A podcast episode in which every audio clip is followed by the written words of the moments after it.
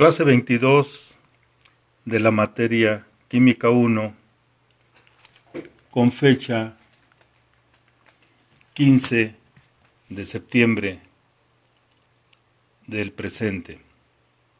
Periodo 1 de la semana 5. El tema que estamos abarcando desde la clase anterior se denomina la materia. En ella hablamos de sus propiedades, que citamos a las propiedades generales o extensivas y a las propiedades características o intensivas. Citamos lo que es la masa, volumen, peso, divisibilidad, porosidad, inercia, impenetrabilidad, movilidad y elasticidad.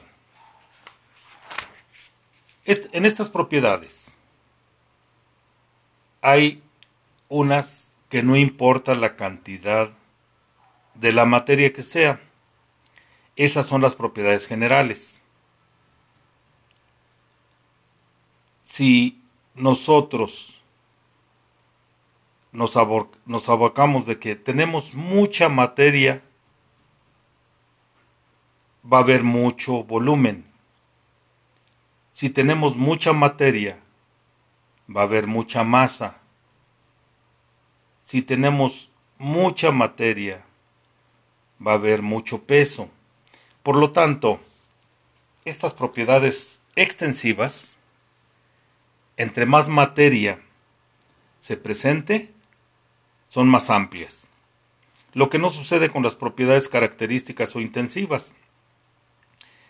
Si tenemos una alberca llena de agua, en las cuales se concentran miles de litros de agua, esa agua tomamos una poca en un vaso de cristal. La densidad del agua que se encuentra en la alberca es la misma densidad del agua que se encuentra en nuestro vaso. Esto nos quiere decir que no importa si es mucha la materia o es poca, sus propiedades características o intensivas son las mismas. Ahí se encuentran las propiedades llamadas organolépticas, tenemos el sentido del gusto, del olfato, de la vista, el oído. Esas se perciben por ese medio, por lo que se le llaman organolépticas, porque se perciben por nuestros sentidos. No importa la cantidad de materia. Si tenemos, por ejemplo,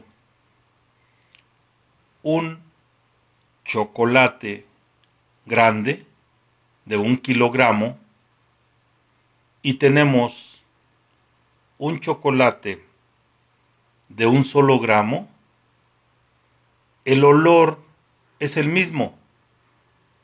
Por lo tanto, no importa que sea mucha materia o sea poca materia. Si nosotros nos acercamos con los ojos vendados a una fruta, por ejemplo el mango, el olor lo percibimos por nuestro sentido del olfato, lo estamos percibiendo por una propiedad organoléptica, por uno de nuestros sentidos. También existen las propiedades químicas. Son aquellas que se manifiestan al alterar su estructura interna o molecular cuando interactúan con otras sustancias. Esas son llamadas propiedades químicas. Así analizando, la materia es muy importante para las propiedades generales. No es importante si es mucha o es poca, para las propiedades, características o intensivas. El agua, al ponerla al fuego, sufre una ebullición a los 100 grados Celsius. Si ponemos un litro de agua, al percibir 100 grados Celsius se empieza a evaporar. Si ponemos un millón de litros de agua, al percibir un calor de 100 grados Celsius, se va a evaporar, se va a evaporar.